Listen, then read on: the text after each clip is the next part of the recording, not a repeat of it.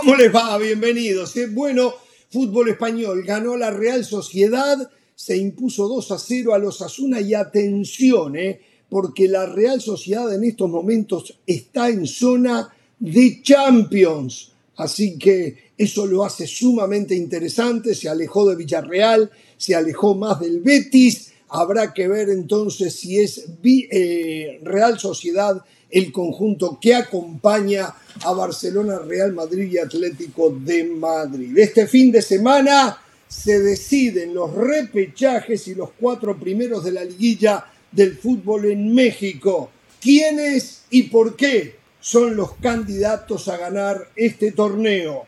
Un ex cementero explica aquella debacle y lo que pasó frente a Pumas después de un 4 a 0 a favor aquel equipo que dirigía Siboldi.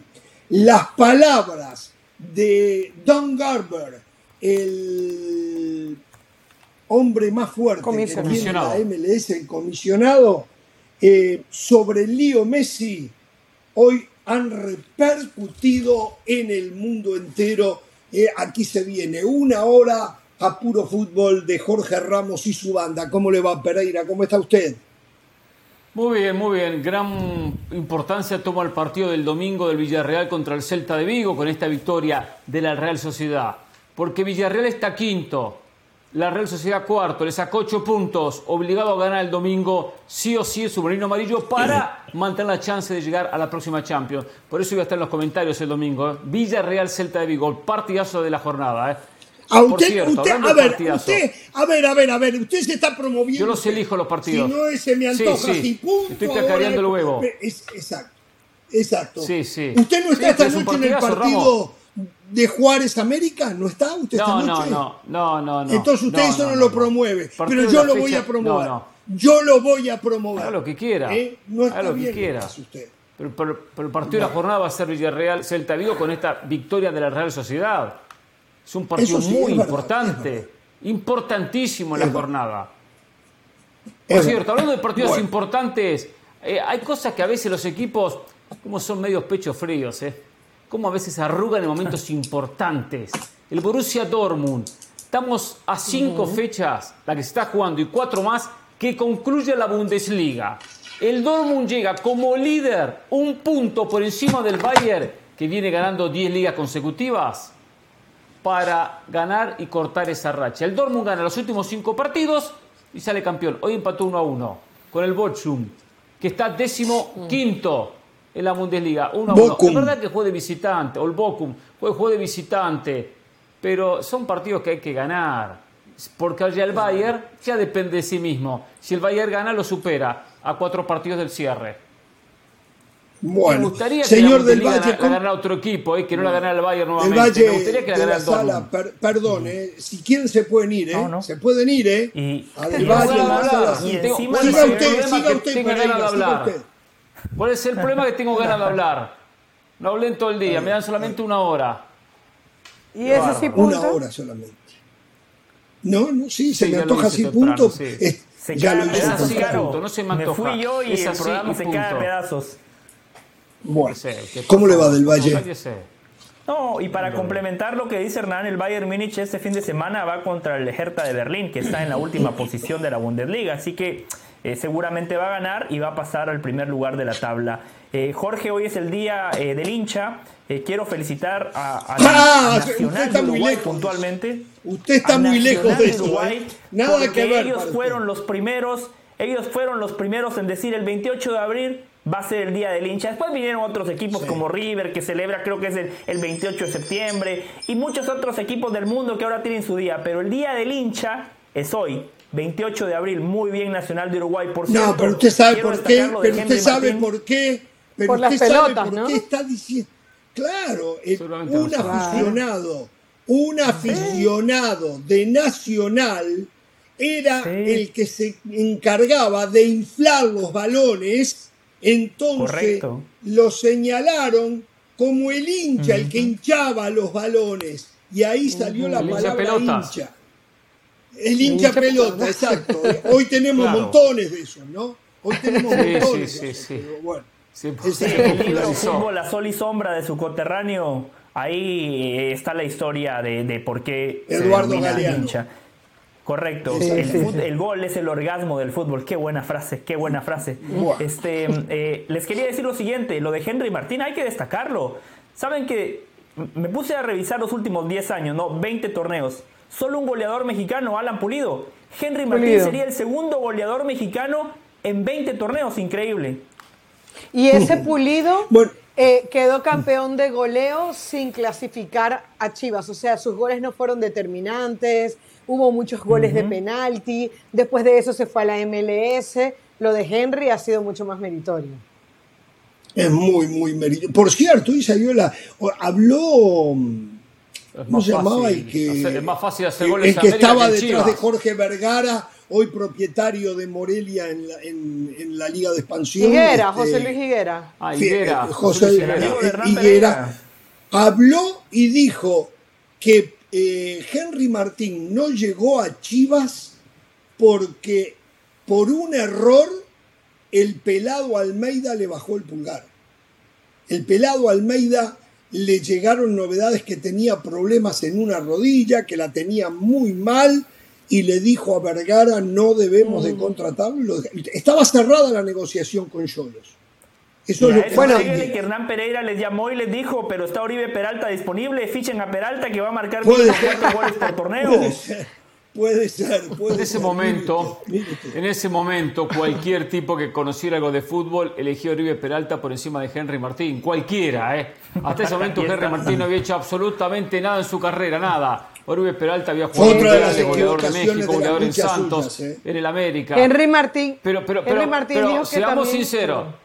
Pero seamos sinceros, en ese momento, ¿quién ponía dos pesos por Henry Martín? ¿Quién? ¿Quién? Nadie. Bueno, estaba haciendo goles en Xolos. Como siempre. El tipo este compra el diario del lunes, el señor del Valle, y viene, y viene a facturar con el periódico del lunes. Hablando- hablando Yo no del escuché diario en su lunes, momento hablando- decir eso. No lo escuché en su momento Hablando hablar y decir del Henry. Martín va a ser un gran goleador. Miren, hablando del diario del lunes, yo tengo una pregunta. Yo no quiero comenzar con los taches arriba porque hoy es viernes, una hora de programa, fin de Exacto, semana, exacto, etcétera. Pero, muy pero bien, yo sí tengo una pregunta porque pasa, hay un tema de continuidad que yo no puedo dejar de esca- escapar y se lo quiero preguntar a José del Valle porque José del Valle en, ese momento me respaldó. José del Valle, fecha 17. Ya es momento de Sí. recapitular lo que está pasando con Chivas, con América, etcétera. Yo me acuerdo los primeros días de enero, el señor Jorge Ramos y el señor Hernán Pereira dijeron que Paunovic llegaba a vender espejitos, que europeo, que no era una No, no, sí, pero Chivas, sí, yo no le etcétera. tenía fe. Entonces, entonces, mi pregunta es, durante mi ausencia, para no culpar ah, sin saber, durante mi ausencia, Hernán Pereira y Jorge pidieron disculpas a Paunovic, Sí, dijeron... sí, di- ah, yo sí, ah, Pereira no, ok. pero Ah, a mí me acompaña en la vida la humildad, algo que no conoce Pereira. Yo sí dije, me equivoqué, pido perdón, lo dije.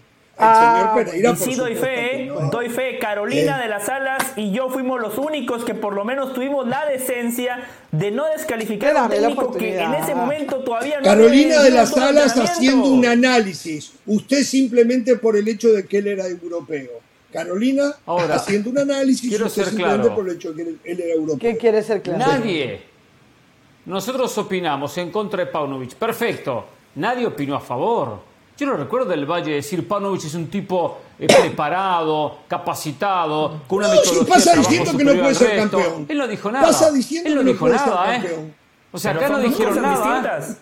Son dos Yo cosas lo que distintas. defendí Yo fue- ratifico, Chivas no puede ser campeón y le doy mucho crédito a Paunovic. Yo también le doy crédito a Paunovic y no pensé que Paunovic iba a hacer lo que hizo. Tampoco vine a decir que vendía castillos en el aire o que vendía espejitos. No, pero su currículum no, lo, no, no, me, no me daba a pensar que iba a tener una campaña como la que tuvo. Y menos un hierro que Bueno, no pero- sabía, llegaba como un paracaidista. Llegaba como un paracaidista a Chivas, seamos sinceros, ¿eh? Fernando Hierro. Ahora, las cosas le salieron Pero bien, sí, le salieron pero- bien, perfecto. Muy bien, ¿eh? Yo opino antes, Pero no no como otro que compra el periódico del lunes, ¿eh? Y acá hay dos. Bueno, a ver, ¿cómo están las cosas hoy? Monterrey está más allá del bien y del mal.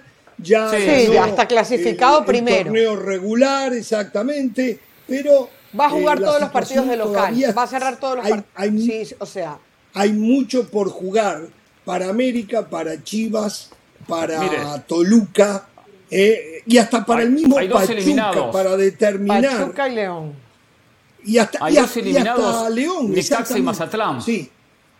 Digo, hay dos eliminados, Necaxa y Mazatlán. Y, y- y bien lo dice Jorge. Monterrey está primero. El resto, eh, bueno, sí, Querétaro también exactamente. Querétaro por el tema de la porcentual, es verdad. Buen punto. También Querétaro está fuera, por más que está décimo. Por el tema de que por ser último en la porcentual no puede jugar la liguilla. Una injusticia, por cierto, una injusticia.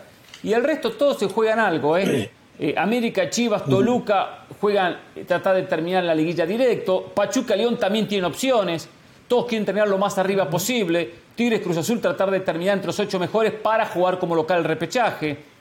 Atlas, Santos, Pumas quieren meterse en el repechaje. San Luis, Puebla, San hasta Luis, Tijuana Puebla, y Juárez Tijuana. tienen alguna posibilidad. También tienen Correcto. posibilidad. Algunos de mantenerse, otros no. Pero todos se juegan algo, sacando estos cuatro equipos que mencionamos. Por eso es tan Sí, importante el partido de esta noche, que usted lo puede ver en esta pantalla con Mauricio Pedrosa en los relatos. ¿Y quién eran los Barack comentarios? Feber. Barack Feber. Barack Ah, Feber los Barack Feber. Barack Feber en los comentarios, exacta. Mire qué dupla para esta noche, un partidazo, ¿eh?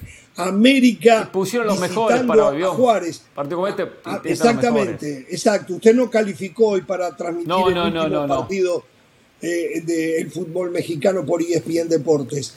Eh, atención, América sin Cabecita. Rodríguez, sin Federico Vi. ¿Usted se imagina un equipo sin dos de los tres uruguayos? Uno puede perder cualquier cosa, pero perder uruguayos es terrible. Bueno, no está ni Cabecita, no está Federico Viñas y tampoco está Néstor Araujo. ¿eh? No Correcto. viajaron a, a Ciudad Juárez. A Juárez. Esta noche Ajá. es un partidazo, Ahora. porque Juárez está comprometido en zona del descenso.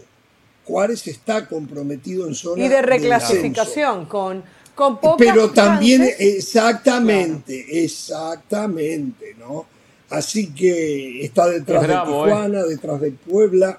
Tengo, tengo Es un probable es muy 11 bravo. que me pasó César Caballero, eh, con Malagón, Layún, Cáceres, Reyes y Fuentes. Richard, Richard Sánchez, por supuesto, Fuentes y Fidalgo. Está entre Richard Sánchez. y...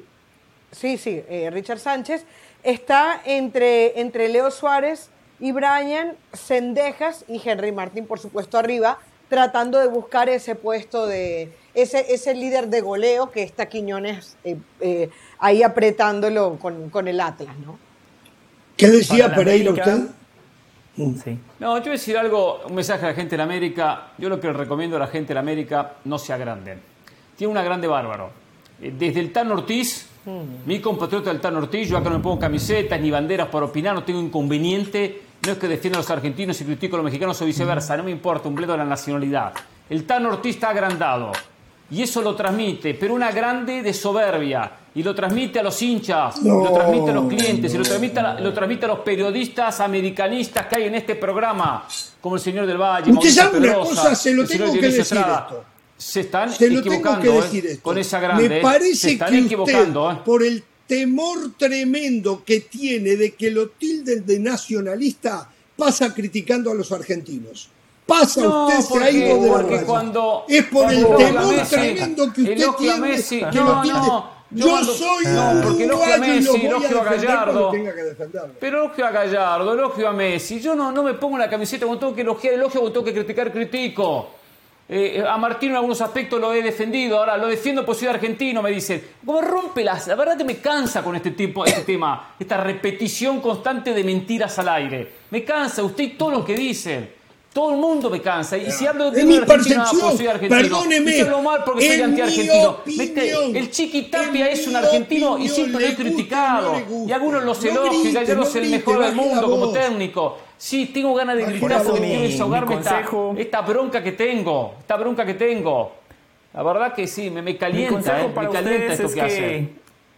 mi consejo para ustedes es que estén del lado de la verdad, como estoy yo, sin pasaportes, sin Es banderas, puntos de vista, objetivos, con argumentos, con estadísticas, porque eso también va de la mano con la preparación. Carolina me entiende, una amiga de la preparación en este programa. Les iba a decir, después de escuchar el posible 11 que nos daba Carolina, Claramente para el América ese es un partido muy importante porque quieren terminar lo más alto que se pueda de la tabla. Seguramente el América va a terminar segundo porque Henry Martín se juega el liderato de goleo. Para él es muy importante. El torneo pasado en la última jornada, Nico Ibáñez lo despojó del mismo. Tercero, para el América es fundamental terminar bien desde lo futbolístico porque el equipo venía muy bien. Desde aquella derrota contra Pachuca, el equipo ha venido en línea ascendente. Sin embargo, el partido pasado contra Pumas al América le faltó fútbol. Hay que darle crédito a Mohamed porque le cerró los carriles exteriores, presionó a Valdés, presionó a Fidalgo. La pelota nunca le llegó limpia a Henry Martín. Por eso para el América es importante cerrar bien desde lo futbolístico. sí, está bien, que sea importante, sí, no va a ser fácil. Del Valle. Se está jugando mucho dice la verdad. Eh, mucho. José del Valle no dice toda la verdad. Lo más importante que tiene en su cabecita, que yo se lo estoy leyendo, mirando los ojos, no lo está diciendo. No lo está diciendo. Que América tiene que ganar para terminar por encima de Chivas. Es una vergüenza para América si Chivas lo supera en la tabla. Dígalo, dígalo. Eso es una vergüenza. Pero no, mire, mire, la cara que pone, ¿se da cuenta? Más con la plata que gana América en relación a Chivas. Le digo otra cosa. Más con la plata que gana si Chivas termina segundo y América tercero y se enfrenta a una hipotética semifinal, que es una posibilidad muy grande si los dos avanzan junto a Monterrey, con dos empates Chivas está en la final. Con dos empates Chivas está en la final. Uh, le puede dar un ataque a Del Valle. le puede dar un ataque a Del Valle. Oh, imagínese, se toma vacaciones. Pero, eh. Hernán, se toma vacaciones seguramente. Chivas puede ser que termine por delante del América. Puede ser, puede ser que el América empate, puede ser que Chivas le gane a Mazatlán. Puede ser, no lo descarto. Pero después arranca la liguilla, Hernán. Y la liguilla pone a todos en su lugar. El América va a jugar la liguilla pensando en el título. Chivas va a jugar la liguilla pensando, cumplimos. Porque Chivas ha superado pasado, las expectativas de todos. Pero de todos ahí sí lo el año pasado, ¿no? Como el año pasado cuando, cuando le vino quién fue, Pachuca, el otro año León, el otro año esto, el otro año el otro, Toluca, siempre aparece alguno en el camino de la América. Siempre aparece alguno. Piensa en, el campeonato. En eso, en, eso sí le doy la razón a Pereira. ¿De qué está hablando?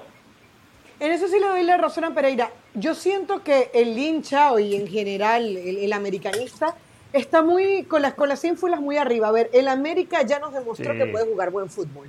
Y el, y, pero el América también mostró baches en el torneo. Aquel partido con Pachuca dejó mucho que desear. Este último partido con Pumas, uno dijo, bueno, ¿y dónde está el fútbol de, del América? Este equipo eh, cambió el lateral derecho, tuvo que cambiar el portero eh, en la mitad del, del torneo el mismo lateral izquierdo lo, lo, cambió. A veces tuvo problemas, más allá de lo de Henry Martín. Había partidos en donde llegaba, llegaba, llegaba y no definía. Entonces ya en América, no, el problema no es si le gana hoy a Juárez o no le gana, más allá de que sea importante con Chivas. El América tiene que pensar en el título y para eso hay que tener cabeza de liguilla. Y hasta ahora el América ha fallado en las últimas liguillas. Entonces, fútbol, saben jugar fútbol, pero, tienen experiencia ya de la mano del Tan Ortiz. Ha fallado, pero el Tan Ortiz ha aprendido. Me quedé pensando lo que decía Pereira. A Pereira le falta la humildad que tiene el Tan Ortiz. Si hay un tipo que es humilde, que no hace alaracas, que no hace ruido, que no hace bochinche, que no hace bulla, es el Tano Ortiz.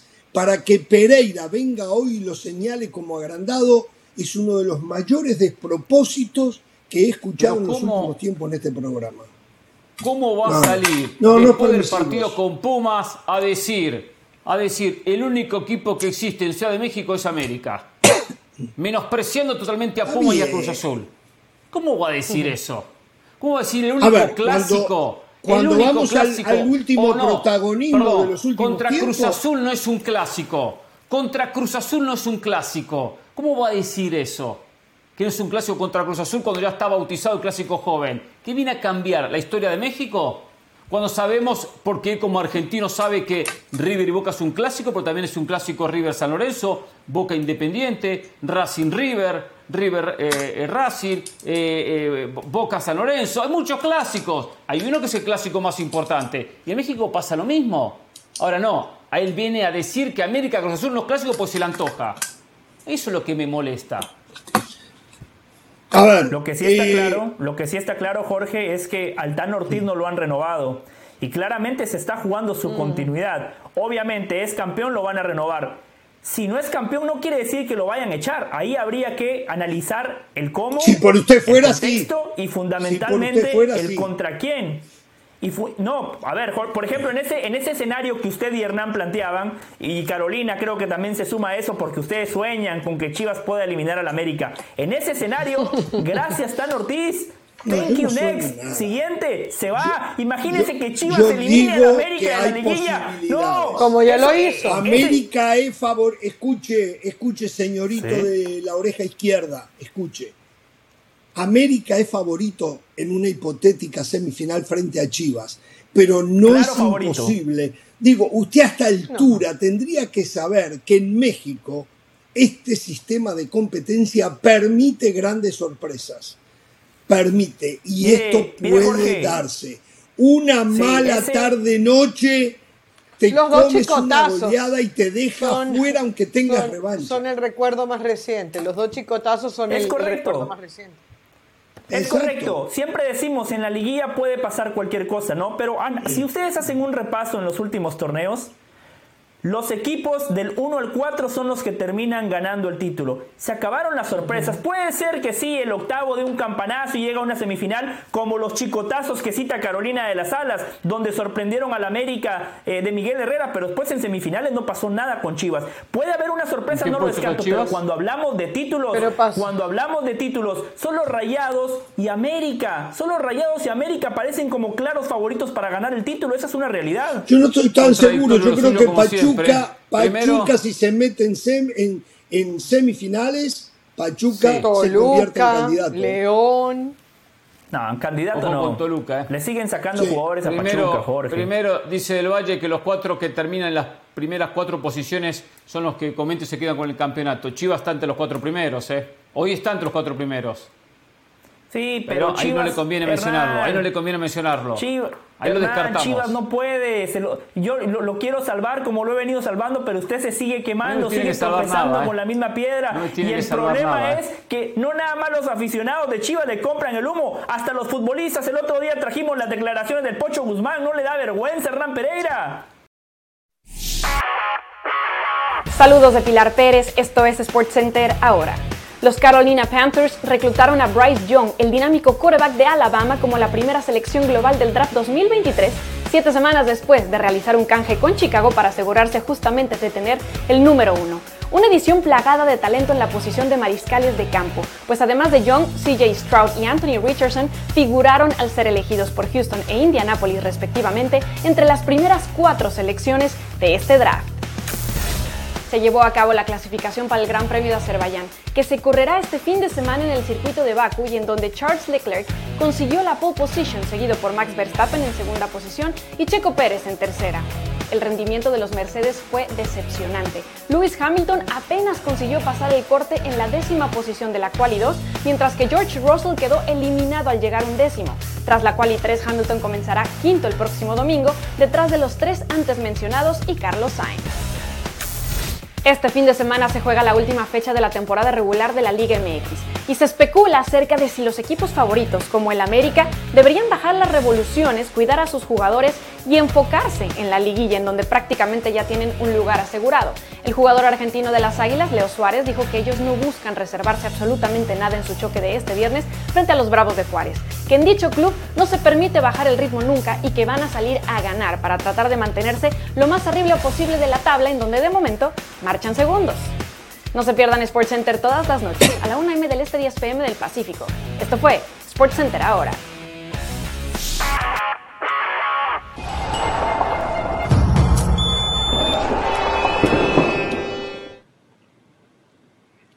Muchas gracias, Pilar. Esta noche recuerden, eh, Bravos de Juárez frente al América, 11 de la noche del Este, 8 de la noche, hora de El Pacífico, última jornada de la temporada regular de estos pequeños torneos en México, de torneos... Un par de cosas antes de que abran la boca los integrantes de la banda. Eh, primero, mañana el Napoli puede ser campeón de la Serie A. Le tiene que ganar a Salernitana y Lazio perder con Inter. Si eso ocurre, mañana el Napoli es campeón. Vaya casualidad. Imagínese esto, Jorge. Gana la Lazio, Sí. minuto 92, partido 0 a 0. Chucky Lozano le anota a Memo Ochoa. Napoli campeón. ¿Se da cuenta qué optimista que soy yo? No, lo increíble es que el productor ejecutivo de este programa, el señor Edgardo Matei, por, ciento, por cierto, clientazo del Napoli de la etapa de Diego Maradona, hoy no vino a trabajar, se pidió un día libre, se, perdió, se ¿Otra pidió vez? un día libre, otra vez. ¿Se habrá ido a Napoli a, a- a estar en el festejo en el estadio Diego Armando Maradona? No, pero la verdad, ¿eh? Fuera de lugar, pedirse un día libre el señor Matei, es constante lo sí, de sí. Matei, es constante. Qué bárbaro. es constante. Qué bárbaro, bueno, Qué abuso. este, El tercer scudetto Señores. que ganaría el Napoli. Tercero en su historia. tercer escudeto. Ganó, ganó Bueno. dos con Diego Armando Maradona.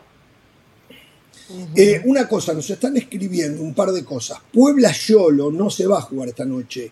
No, tengo el horario, pero se juega mañana eh, por las cenizas que está exhalando el Popocatépetl, el, el, Volcán.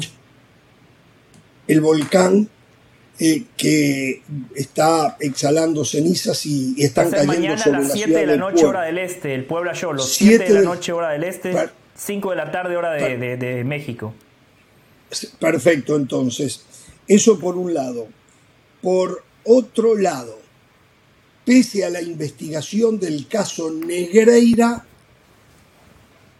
la UEFA, según la prensa catalana, la UEFA le dio tranquilidad a Barcelona que va a poder jugar la Champions, porque hasta el momento no se han encontrado irregularidades.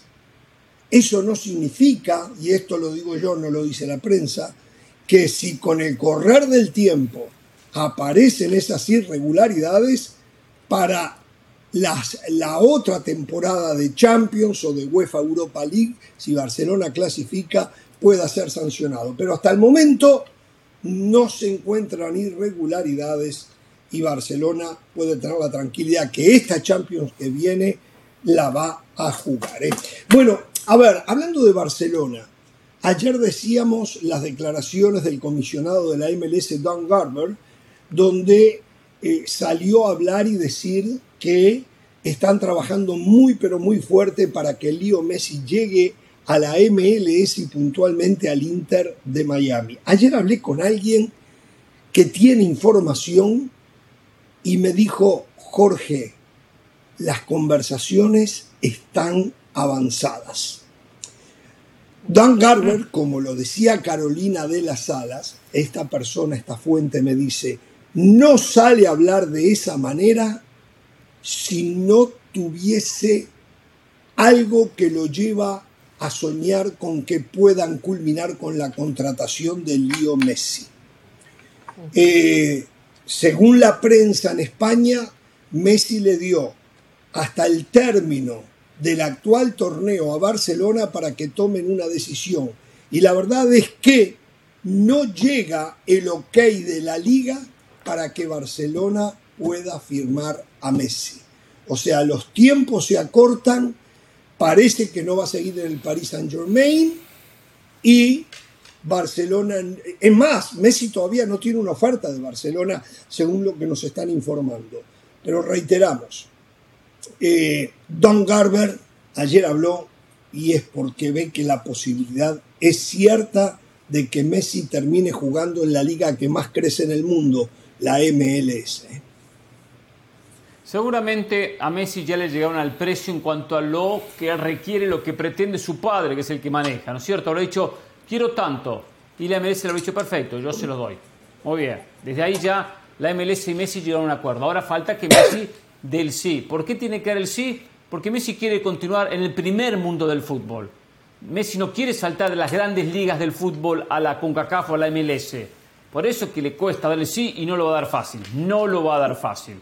Primero va a pretender que Barcelona haga su oferta. Habrá que ver si lo hace. Lo veo complicado del aspecto económico. Va a ser complicado, ¿eh? Y para Barcelona endeudarse más ya tiene una cantidad de deudas y está pasando por una crisis económica. Pero más allá de eso, no me extrañaría que apareciera algún otro equipo europeo interesado.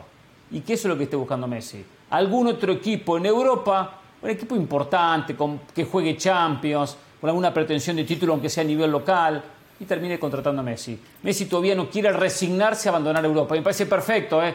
Hay una diferencia abismal entre jugar en Europa y jugar en la MLS. Seamos sinceros, seamos sinceros, no nos engañemos. A ver, eso sin duda lo hay, sin duda lo hay. Pero usted, de nuevo, mala leche. Usted de nuevo ah, mala, leche, Porque digo realidades. Usted no habló de MLS. Usted a MLS le puso como forma de denigrar a la MLS al lado la palabra CONCACAF.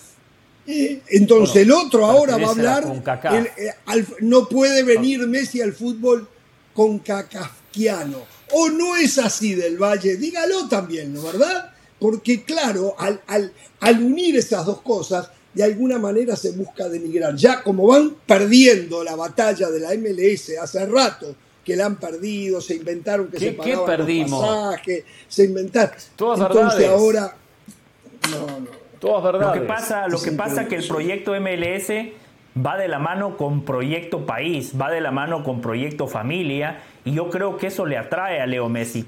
Yo sí creo que Messi ve a la MLS como el plan B. Yo estoy convencido que hoy Messi ya tomó la decisión. Yo estoy convencido de que Messi y su familia ya dijeron queremos regresar a Barcelona. Ahora el cómo, ese es el gran inconveniente. Yo también estoy convencido que la Porta, como se lo dijo a Caro el verano pasado, quiere que regrese Messi, pero volvemos a lo mismo. Hoy la situación económica del Barcelona es sumamente compleja. Se cuenta, Jorge, se dice que cerraron Barça TV justamente para ir liberando dinero para el posible fichaje de Messi. Se viene una nueva palanca. ¿Para qué? Para fichar a Leo Messi. Ya aseguraron el préstamo de 1.600 millones de euros para la reconstrucción del Camp Nou, pero también podría haber un préstamo más para qué? Para Leo Messi. Y si no, si no se llega a dar eso, Jorge, Messi y el Barcelona los dos se terminan cuidando, porque el Barcelona va a decir, hicimos hasta lo imposible, pero ¿saben qué? No nos alcanzó. Messi va a decir, yo quería regresar, pero por la situación económica del equipo no pude hacerlo. Al final de cuentas, la liga no me lo permitió. Claro, la liga no me lo permitió. Y ese, ese, es el otro punto que quiero establecer. Hay mucha gente que dice la liga tiene que permitirlo. No, no, no. La liga no tiene que permitir absolutamente nada. nada. La liga tiene unas normas.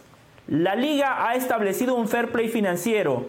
Esa ha sido la bandera de Javier Tebas, cuidar la salud económica de los equipos. Si él hace una excepción para uno de los clubes que están más endeudados en el mundo, claramente la palabra de Javier Tebas queda en entredicho. Eh, eh, hay un reglamento, el reglamento se respeta. Si no, la liga cae en la mediocridad del VAR, que hicieron un reglamento y no lo respetan nunca. Entonces, la liga exactamente tiene un reglamento y lo tiene que respetar. Si no, pasa a ser la mediocridad del VAR. Perdón, señora. Jorge, no, yo, a ver, yo lo dije con el PSG y lo reafirmo mucho más con el Barcelona en el caso, en el supuesto caso de que Messi volviera al Barcelona. Es un lujo que no necesita. O sea, Messi hoy para cualquier equipo es un lujo. ¿Por qué? Porque se llama Leo Messi, hay que repagarlo, a nivel de mercadeo significa un boom. Pero realmente Messi es el hombre que necesita el Barcelona, no, y mucho menos si tiene que pagar esa cantidad de plata. A ver, el Barcelona tiene que caer en cuenta, y por eso yo dije que era muy peligroso reabrirle la puerta a Messi, que, que, no, que estar en momento de autoridad que tienen que reconstruir el equipo desde otro punto de vista, desde Xavi, desde hacer contrataciones inteligentes, desde otro nueve para ir pensando en el recambio de Lewandowski, desde el lateral derecho, eh, entonces desde el número 5, alguien que, que, lo decías el otro día, que, que suple a Busquets y que no sea tan caro. Entonces, el capítulo Messi fue precioso para el barcelonismo, pero lamentablemente, ¿qué tienen que hacer? Organizarle un buen partido de despedida, que, no salga de la manera como salió porque se fue llorando, la puerta terminó mal. Y, otra cosa, Messi tampoco le va a hacer el favor a, la porta, después de que pasó todo lo que pasó, de llegar como si nada. Eh, a, costo cero no va a llegar, evidentemente. No, yo creo que sí, que ya eso pasó, ya lo dejó de lado, me parece a mí, ¿eh? Yo en eso no creo que haya ningún problema. Me parece a mí. Pero, me parece. Pero creo que mí. no va a ser tan complaciente desde lo económico. Creo que pudiera ser más complaciente económicamente con, con otro presidente. Porque al final, si Messi llega al Barcelona, le salva el pellejo a la porta con todo lo que ha habido alrededor del Barcelona durante los últimos días. Messi para el Barcelona es el lujo de la pobreza. Messi para el Barcelona es el lujo de la pobreza. Barcelona no necesita a Messi desde lo futbolístico, lo marketinero es otro tema. Messi no necesita a Barcelona para ganar algún título porque perdón, ya perdón, se ganó ¿cómo todo. sos- no, pero disculpe que lo interrumpa, pero ¿cómo acaba de decir que el Barcelona no necesita a Messi? Dos años No. seguidos siendo eliminados en la ronda No, de grupos de la UEFA no Champions importa, League. Dos no años seguidos importa. fueron a la UEFA Europa League y no la Barce- pudieron ganar. ¿Cómo que no lo necesita? Barcelona tiene que armar el equipo del futuro y Messi no es futuro, le alcanza para un presente. Lo que pasa que usted corto. vive en las urgencias de ganar. Yo No, a ver, vivo ver. en la realidad de que hay que planear a largo plazo. Messi no es largo plazo, Messi es inmediatez. En mi vida, bien, yo no hago las cosas por inmediatez. Yo planeo a largo plazo. Eso es como a mí Estoy me de gusta acuerdo que en el plan, estoy de acuerdo que en el plan a largo plazo no conviene Messi. Estoy de acuerdo. Pero que lo necesito y necesita potenciar la zona ofensiva, la zona de ataque con un Messi. Estoy de acuerdo que económicamente yo no lo llevaría. Si fuese el Barcelona no lo llevaría por lo que le cuesta económicamente. Y es verdad, a largo plazo es un problema. Es un problema porque no le va a solucionar Messi lo que hoy sí le va a solucionar. Pero a corto plazo hoy potencia el equipo, mucho más en la zona ofensiva, que tiene cantidad de problemas y mucha mediocridad en ataque. Pero Hernán, a ver, lo que le nosotros digo. sabemos lo que fue Sí. capaz de hacer Messi en el Mundial porque estaba todo el tema emotivo, porque se construyó un equipo a, a- a su medida, Sí. porque eran siete partidos, pero ustedes ven a Messi haciendo la diferencia en el Barcelona como la No, ha sabido hacer no, durante los últimos no, años. no, Yo creo no, que pero no. potenciando, Messi pero mira. físicamente no es el mismo. Messi Eso lo sé, físicamente no es el Carolina. mismo. Messi no está para 90 minutos. O sea, hay un tema que es del tiempo que Messi, con todo y lo crack que puede ser o que ha sido, ya no le va a dar al Barcelona. No le va a dar qué. Opino le va a aportar. sea, en el PSG, con una, en, en PSG, una temporada más o menos, más o menos lleva 15 goles y 15 asistencias, ¿eh? Temporada más o menos, ¿eh? Porque no fue una temporada espectacular. Porque ya no es el mismo Messi. Y 15 si goles fue 15 más o menos, actual, ¿eh? si fue más o menos, ¿qué lo lleva a pensar que con un año más va a ser mejor? ¿Qué lo lleva a Digo, pensar pero usted si si esta 15 fue más goles y menos? 15 asistencias, digo, le puede aportar en, eh, en esa zona que a Barcelona hoy en ataque no le sobra nada. Por eso los partidos los gana 1 a 0. 1 a 0. Los últimos cuatro partidos, ¿cuánto marcó? Un go- dos goles. O sea, le cuesta mucho anotar a Barcelona. No tiene una gran cuota goleadora, una, no tiene mucha generación y mucha culminación. Digo, desde ahí le puede aportar, pero en presente, porque termina siendo Messi un hombre igualmente diferente, pese a su edad. Eso es lo que digo. Pero igual no lo contrataría, porque es verdad que tiene que construir a futuro. Pero si piensa en la próxima temporada, puede aportar mucho más que otros jugadores. Hernán, pero ¿qué diferencia hizo Messi a nivel de Champions League para el PSG? O sea, fíjate que el Barcelona va a quedar campeón de la liga sin Messi. Pero, y, y eso que estaba Neymar y eso que estaba Mbappé, No, va a tener sé, Messi al lado de estos jugadores.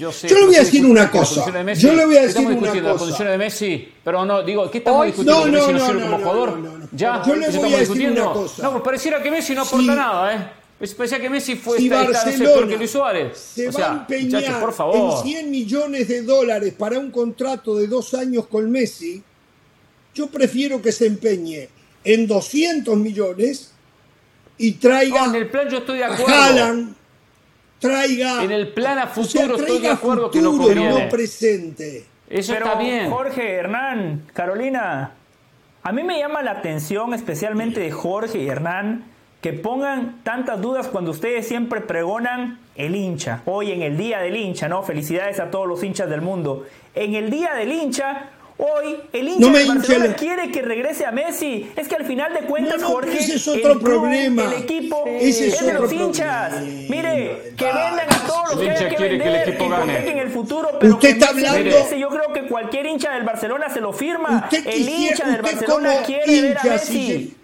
usted quisiera que Cristiano Ronaldo vuelva al Real Madrid como cliente, porque usted es no distinto, llega ahí. mire, Cristiano Ronaldo, Cristiano Ronaldo no es hincha del Real Madrid. Leo Messi fue formado en la Masía. Leo Messi es el Barcelona. Lionel Messi convirtió al Barcelona en un equipo ganador, porque antes de Messi era un equipo mediocre, segundón, una sola Champions en su historia, siempre bajo las sombras del Real Madrid. Gracias a Messi se pusieron a la altura del Real Madrid. Muchos años gracias a Messi Pero eso ya es superaron al Real pasado. Madrid. Por eso, la El vuelta hincha. de Messi, ustedes tienen que considerar eso también. El hincha, el sentimiento. Es increíble que yo, según ustedes, el cliente, se los tenga que explicar a ustedes tres. Es increíble.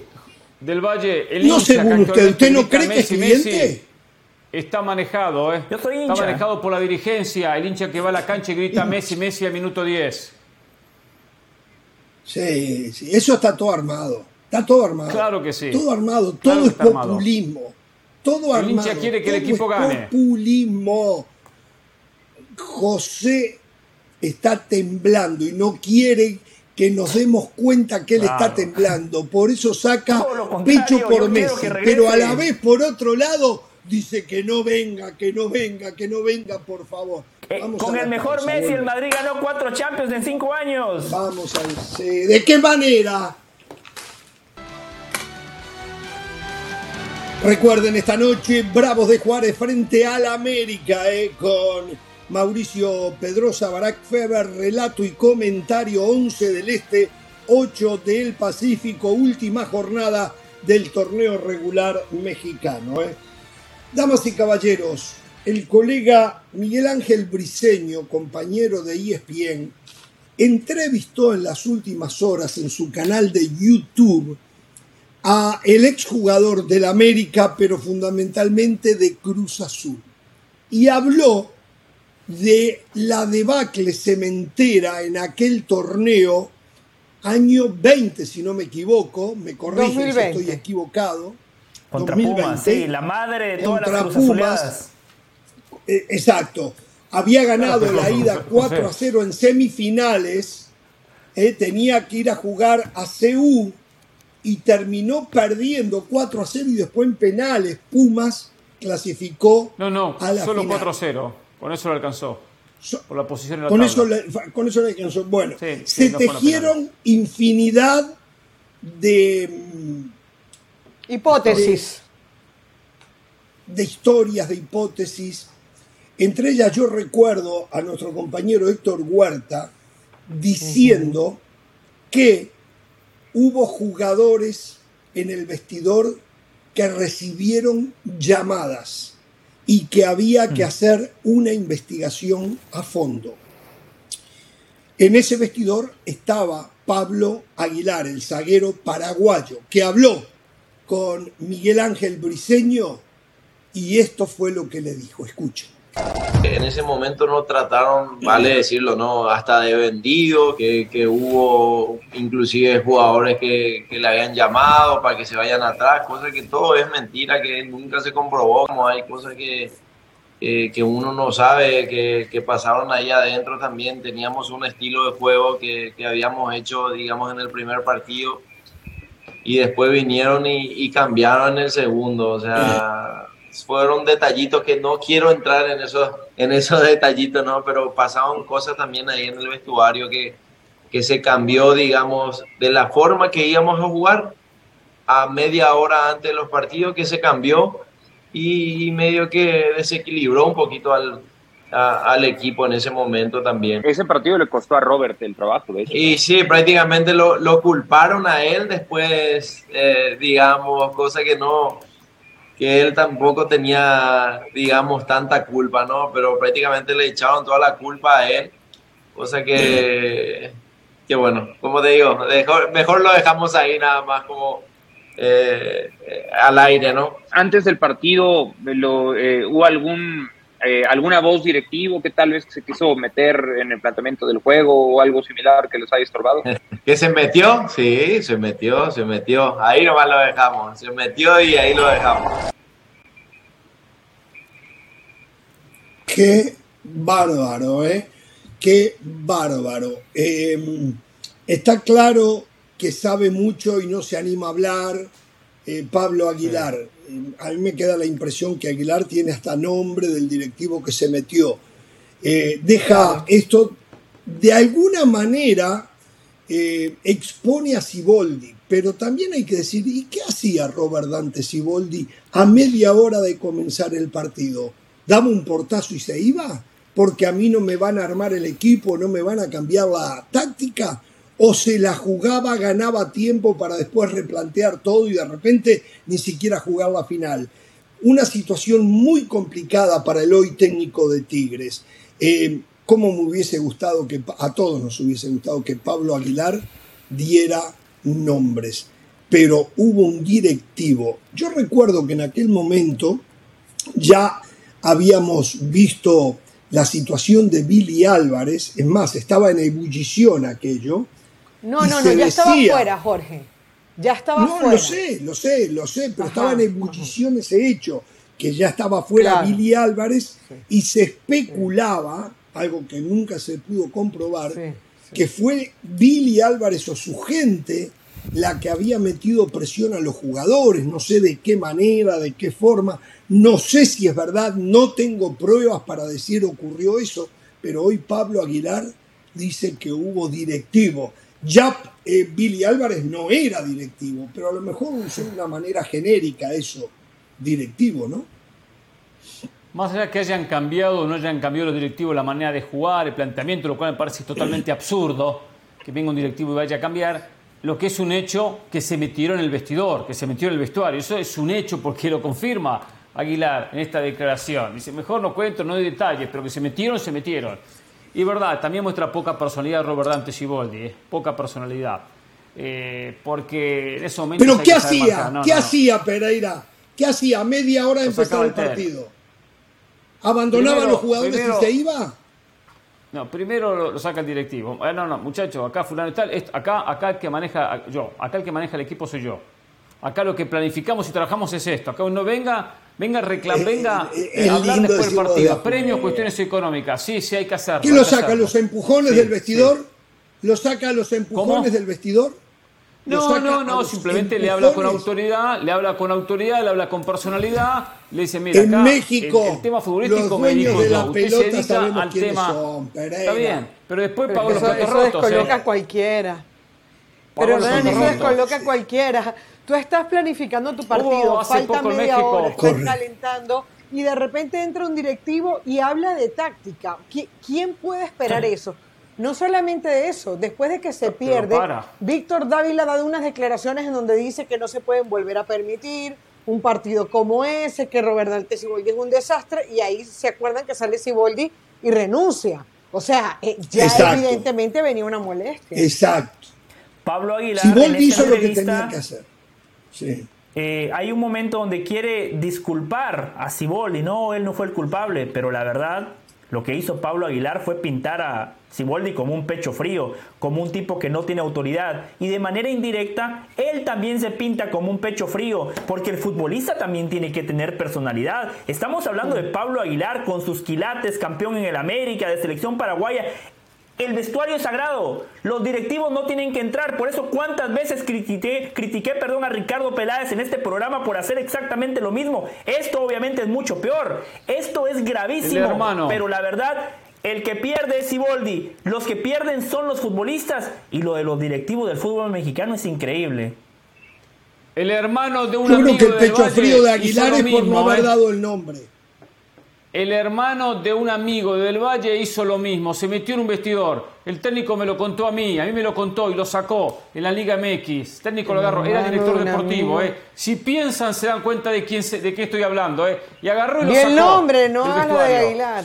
No, Mañana no, no, 9 de la mañana juega Danubio frente a Wanderers. eh.